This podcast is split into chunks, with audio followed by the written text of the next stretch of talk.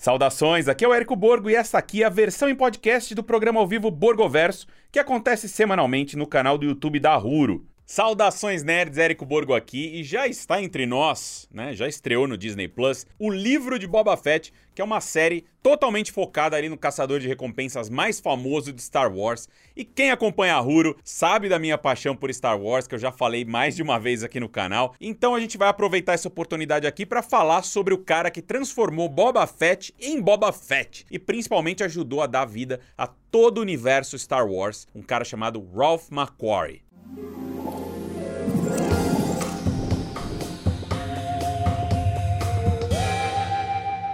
Ralph McQuarrie é um artista conceitual da primeira trilogia de Star Wars, né, aquela lançada entre os anos 1970 e 1980, e ele foi o responsável pela criação do visual de alguns dos personagens mais icônicos da saga. E, por que não, de todo o cinema. Foi o Ralph McQuarrie, por exemplo, que desenhou Darth Vader, o Chewbacca, a dupla de droids C-3PO e R2-D2, e mais do que isso, ele foi instrumental para que Star Wars fosse lançado de fato e ajudou a revolucionar uma disciplina no cinema que hoje é fundamental, chamada a arte conceitual. Todo mundo sabe que Star Wars foi a criação de um gênio chamado George Lucas, mas foi necessário um outro gênio para pegar as ideias da mente dele, transportar para o papel e do papel para a telona. E esse gênio se chama Ralph McQuarrie. E a carreira desse cara é o assunto desse Borgoverso Heroes.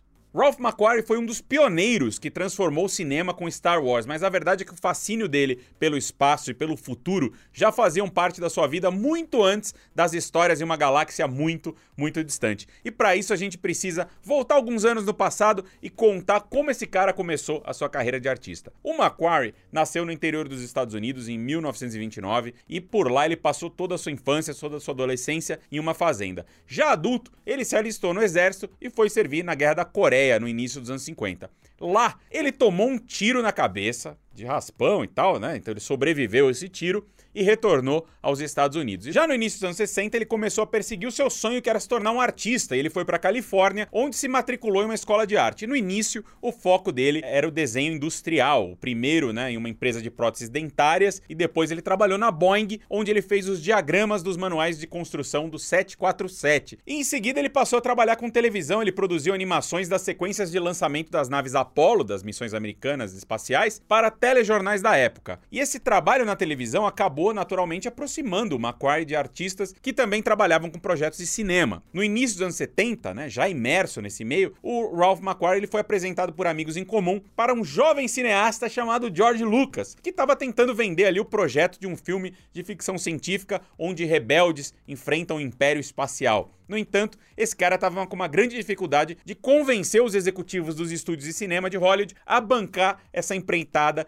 que não seria barata. O George Lucas então contratou o Ralph McQuarrie para ilustrar várias cenas do roteiro de Star Wars. Ele precisava que os executivos entendessem, vissem na sua frente as suas ideias estavam no papel. E o Macquarie, ele se inspirou no trabalho de outro artista chamado John Burke, que foi uma figura fundamental na imaginação da vida no espaço por meio das suas artes. E ele juntou isso com a sua própria experiência desenhando animações do projeto Apollo, que levou os americanos para o espaço e posteriormente à Lua em 69. E aqui a gente também começa a ver como o estilo de trabalho do Macquarie foi decisivo para transformar Star Wars em realidade, porque o estilo artístico dele, com um uso bem complexo de, de, perspectivas e proporções que conseguiam mostrar o universo do George Lucas como um todo, né? Isso de uma nave espacial imensa até a bagunça de um bar repleto de espécies alienígenas e tal. Isso tudo foi fundamental para convencer os executivos da Fox a financiar o primeiro Star Wars. Mas é claro que o trabalho do McQuarrie não se limitava apenas a criar cenários, objetos e personagens. As artes dele reproduziam por completo uma cena do filme, que foi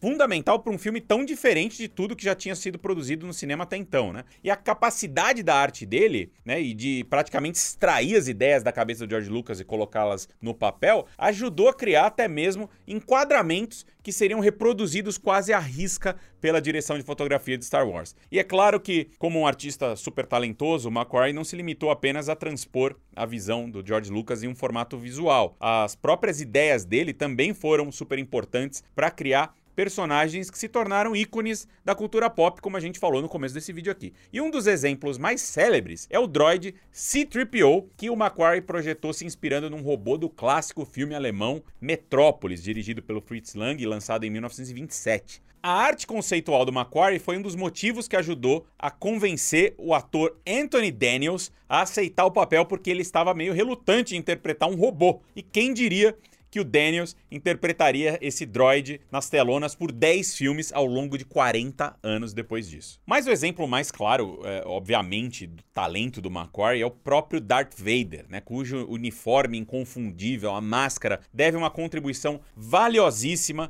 ao Ralph McQuarrie. Inicialmente, o George Lucas, o que, que ele tinha pensado? Ele pensou no personagem inspirado nos filmes de samurai do Akira Kurosawa e a versão inicial do vilão não tinha máscara e o Lucas ele teria procurado o próprio Toshiro Mifune, né, o astro de longas como Sete Samurais e Yojimbo, para viver esse vilão. Mas ao notar no roteiro do filme que o Darth Vader era capaz de sobreviver no vácuo do espaço e tal, ele sugeriu ao George Lucas que o personagem deveria ter um capacete fechado, o que seria mais condizente com essa informação que no final nem aparece no filme. Mas essa sugestão ela aparece já na primeira arte conceitual do personagem de 75, na qual o Darth Vader enfrenta o Starkiller, que viria a se tornar o Luke Skywalker em um desenho já muito parecido com o seu design final. Depois que Star Wars estreou em 77, o cinema e o mundo da cultura pop nunca mais foram os mesmos. Isso todo mundo tá cansado de saber, mas uma revolução silenciosa foi desencadeada por esse longa e mais especificamente pelo próprio Ralph McQuarrie, que mudou completamente o jeito de se trabalhar com artes conceituais para o cinema, deixando elas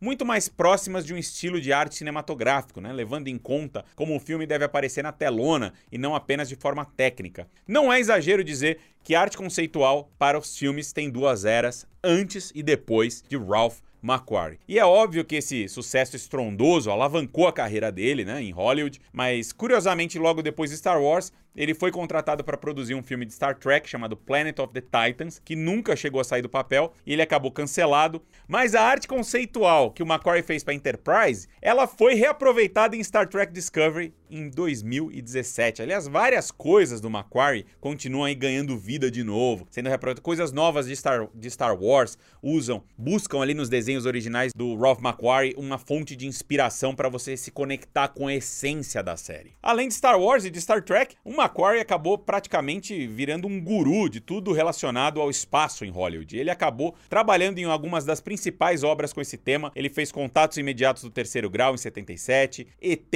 o Extraterrestre de 82, Cocoon de 85, pelo qual ele inclusive ganhou um Oscar de melhores efeitos especiais, a série Battlestar Galactica de 87, entre vários outros projetos. E as colaborações com George Lucas, claro, continuaram a todo vapor, porque dos pincéis do Macquarie surgiram os primeiros vislumbres dos AT-ATs vagando pelo gelado planeta Hoth em Um Império Contra-Ataca, A Cidade das Nuvens. O trabalho do Macquarie ele se tornou uma referência para tudo que era produzido em termos de visual para Star Wars, dos cenários, dos personagens. E é claro, voltamos a ele no caso do próprio Boba Fett, que teve vários dos seus conceitos refinados pelo Ralph McQuarrie. Mas o crédito final do Boba Fett não é dele, é do Joe Johnston, né, que é um cara, outro cara super importante para a franquia e para a história do cinema. Ele dirigiu inclusive o Capitão América, o primeiro Vingador, mas o McQuarrie foi o cara que pegou o conceito original e redesenhou e trouxe até esse visual final que a gente conhece hoje. E o McQuarrie continuou trabalhando com George Lucas no início da década de 80, ele fez Os Caçadores da Arca Perdida e, claro, o Retorno de Jedi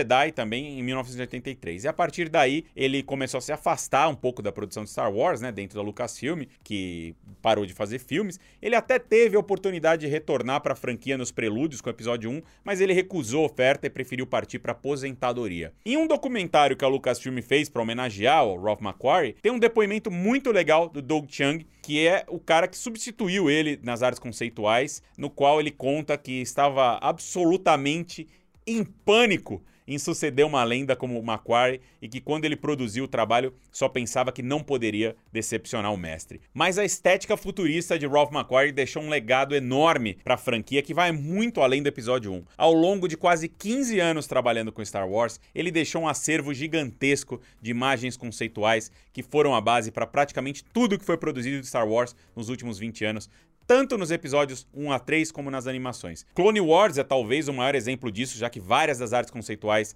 não utilizadas nos episódios 4, 5 e 6 foram reaproveitadas pelo George Lucas e pelo supervisor de animação Dave Filoni. E até mesmo na era Disney, o trabalho de McQuarrie continua a ser importante, influenciando animações como Star Wars Rebels e os episódios 7, 8 e 9. É só ver como o primeiro visual da Rey é muito parecido com os conceitos iniciais do Macquarie para o Luke Skywalker, ou a ideia de ter um Stormtrooper utilizando um sabre de luz, que foi como a gente viu o fim né, no material promocional do Despertar da Força, por exemplo. Ralph Macquarie morreu em 2012, aos 82 anos, né, de complicações do mal de Parkinson, mas a sua influência para Star Wars, para o cinema e para a ficção científica como um todo é indiscutível. Muito embora o George Lucas seja justamente reconhecido como pai de Star Wars, a gente sabe que uma obra dessa magnitude é uma criação coletiva e nesse rol de profissionais talentosos que ajudou a colocar essa história magnífica de pé, Ralph McQuarrie é sem dúvida um dos mais importantes. Esse foi o Borgoverso Heroes de hoje, minha homenagem a esse grande artista conceitual. Não se esqueça de deixar o seu like no vídeo, assinar o nosso canal e até o próximo Borgoverso. Até mais. Você ouviu a versão em podcast do programa semanal ao vivo Borgoverso, que é oferecido aos fãs pela Cinemark Brasil. Para acompanhar, assina o canal do YouTube da Huro e o perfil da Cinemark na sua plataforma de streaming favorita. E até a próxima!